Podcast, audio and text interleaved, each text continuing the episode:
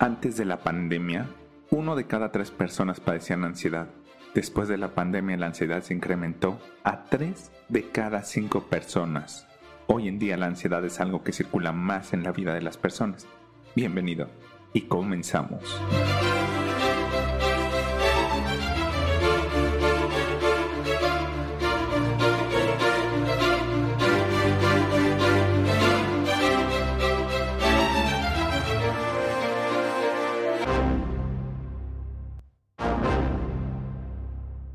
Vienes a este mundo a aprender, vienes a recordar. Tu mente lo sabe todo.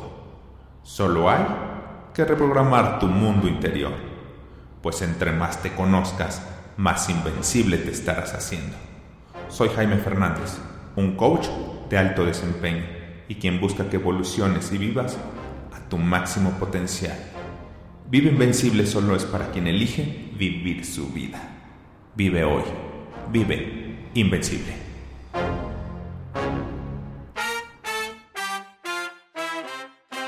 Hola, hola, qué increíble que estés escuchando este podcast. Suscríbete y me ayudas muchísimo recomendándolo, ya que esto ayudará a que el podcast llegue a más y más personas. Y las personas que lo escuchen encontrarán recursos para mejorar su vida, nuestra vida. Vale la pena vivirla. Dejemos de ser invisibles y transformémonos en invencible. El día de hoy quiero hablarles un poquito de la ansiedad. ¿Por qué? Porque hoy en día la gente en algún momento ha pasado por la ansiedad y muchas veces ni nos hemos dado cuenta de que la tuvimos. Ni siquiera sabíamos que eso que teníamos era la ansiedad, pero se presentó en nuestra vida. La ansiedad es una emoción negativa que se vive como amenaza. Cuando uno padece la ansiedad, viene a nosotros temores de todas partes y no sabemos lo que nos lo, que nos lo va provocando. El origen, no lo sabemos. De hecho, la ansiedad es más compleja su control. No se puede luchar con ella de forma racional, porque entre más se quiere luchar con ella, más persistente se vuelve. ¿Te ha sucedido que dices, lo quiero quitar, quiero quitar esto, quiero quitarlo y te da más? Porque más que enfocarte en sanar, te enfocas en lo que tienes y le das mucho más a poder, como se dice, a esa situación y entonces tienes tanto miedo de que te dé que te dé más. Hay diferentes tipos de ansiedades, sin embargo, puede provocar reacciones físicas y psicológicas que se convierten en momentos complicados de control.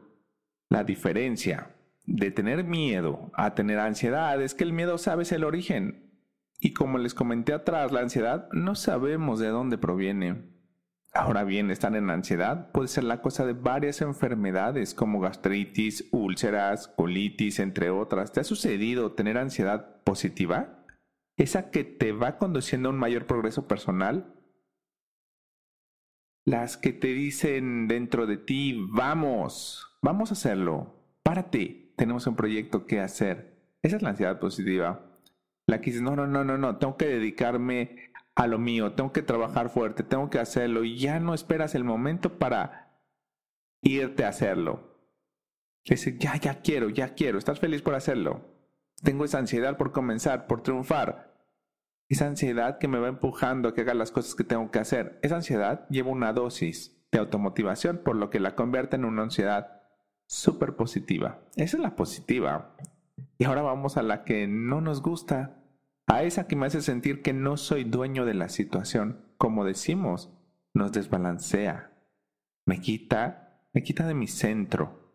Además me va causando situaciones en mi mente, en mi cuerpo. No tengo control y comienzo con ese nerviosismo sin saber lo que está sucediendo dentro de mí. Comienzo a sentirme mal, comienzo a bloquearme. Vienen a mi mente pensamientos negativos y viene ese sentimiento de miedo y lo peor es que no sé por qué. Lo que puede ir provocando es quedarme completamente paralizado por tanto miedo.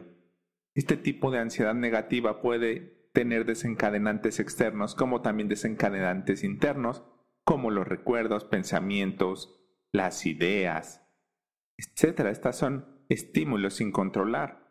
Va pasando en mi mente el ay, no me acuerdo, este lugar fue un lugar traumante y me empieza a entrar esa ansiedad. ¿Por qué? Por una idea, por una situación que me sucedió en el pasado. La ansiedad la detectamos en el plano físico, en la mente, en la conducta, en la parte cognitiva y asertiva.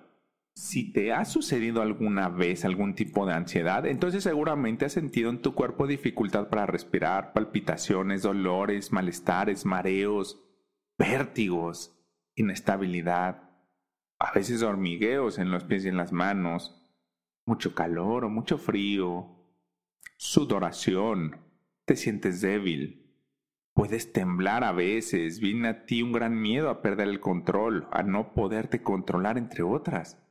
Si has pasado esto, entonces no es para preocuparse, más bien es para comenzar a hacer algo por ti, para estar bien, porque esto no es normal. Y nuevamente esa enfermedad es una enfermedad de nuestro siglo que hemos ido normalizando, cuando no debería ser normal. Esa situación que ha provocado la muerte en mucha gente, estoy hablando del estrés, de esta tensión excesiva y permanente que se prolonga más y más. El hombre con estrés vive en una tensión constante y se caracteriza por bajo nivel de glucosa en la sangre, descargas de adrenalina, trastornos gastrointestinales, incrementa la respiración y la taquicardia. Lo que te recomiendo sobre la ansiedad en primera instancia es que busques un experto que te ayude a manejarla, a controlarla hasta el punto de irla retirando. Sin embargo, el primer punto cuando comienzas con la ansiedad es la aceptación.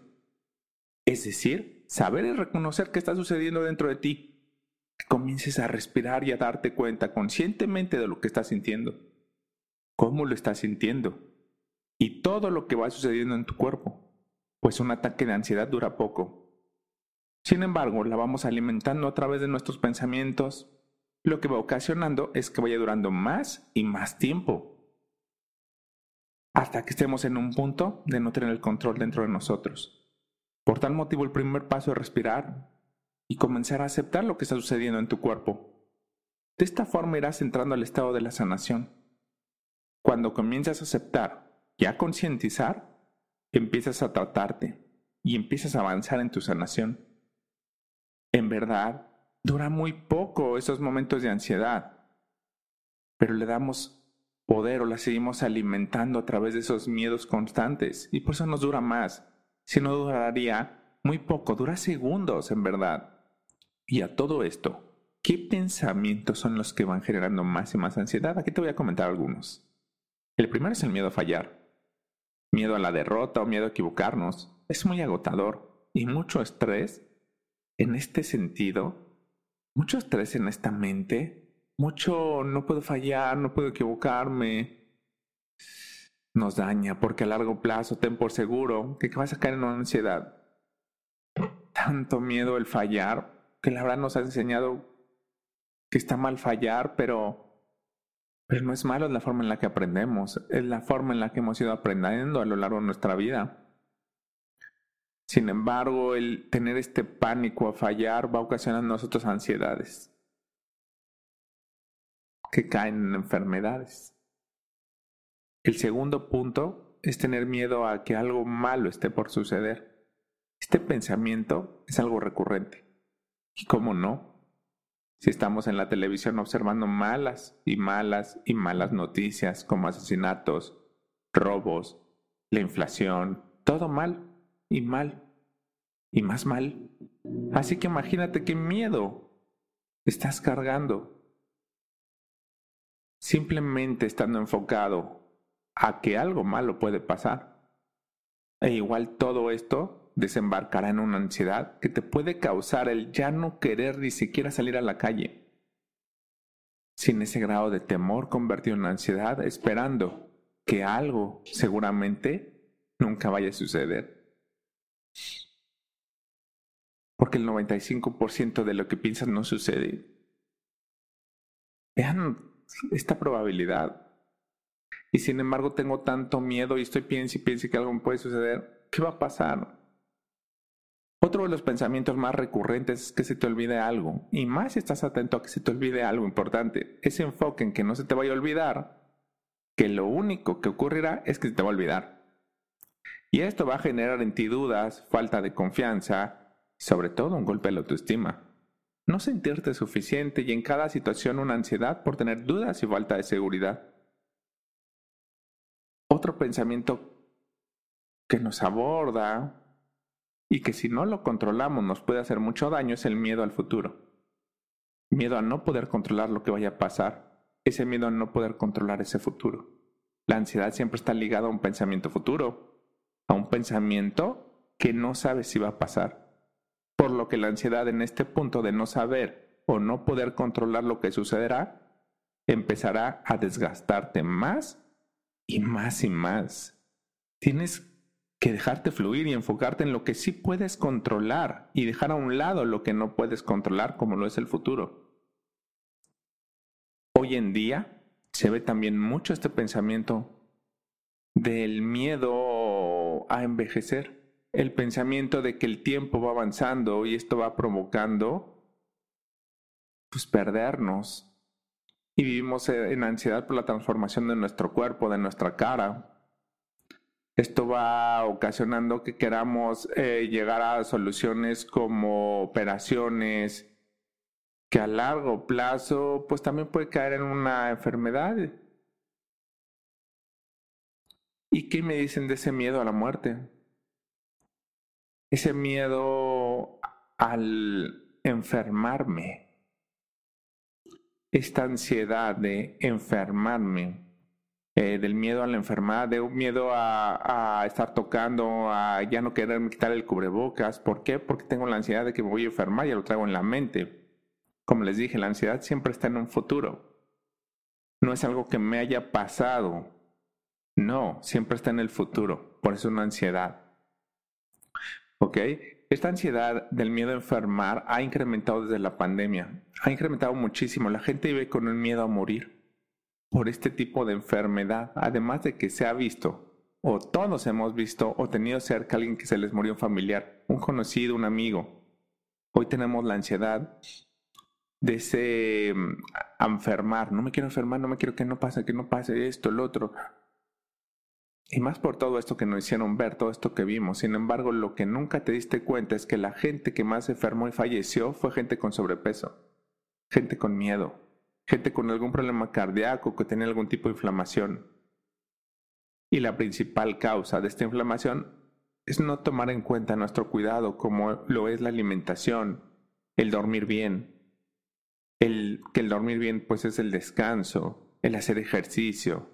Así que este miedo a enfermar hizo que hoy lo padezcan más y más gente. Es una ansiedad que debemos controlar comenzando a cuidarnos a amarnos. La parte de amarnos es cuidarnos en todos los aspectos de nuestra vida. La ansiedad la podemos controlar. Padecer estrés, ansiedad, depresión, colitis, entre otras, no es lo normal. Lo vemos en toda la gente y creemos que es normal. Pero todo esto es un desequilibrio en nuestro organismo. Y para comenzar a sanar es importante aceptar que estamos con esta situación y una vez que lo aceptamos, empezamos a ejecutar situaciones. siempre le recomiendo ir con un especialista y empezar a actuar en nosotros mismos. Es un autocuidado. Es ponernos en acción. Como les dije, empezar a dormir bien, descansar bien, comer bien, nuestra mente tenerla bien, ejercitarnos de manera constante todo este círculo, socializar, por ejemplo, también, todo esto nos ayuda a un grandioso bienestar y el bienestar está ligado con ese amor propio. Y créeme que cuando tienes todo esto en tu vida, es muy complejo que llegue ese nivel de ansiedad tan fuerte, tan profundo a tu vida. Así que toda, toda solución está dentro de ti. Todo es que quieras. Si no quieres, seguirás igual. Si lo niegas, seguirás igual. Así que esto no es lo normal. Para nada es lo normal. Que sucedan milagros. Debe ser lo normal. Y si no están sucediendo es porque hay algo que no estás haciendo de manera correcta. Recuerda que eres más grande de lo que crees y eres más poderoso de lo que piensas. La vida se trata de vivirla, no de verla pasar. Vive intensamente, vive y disfruta. Y aprende de cada nueva experiencia. Cuídate, ámate, transfórmate. Muchas gracias y millones de veces. Bendito sea.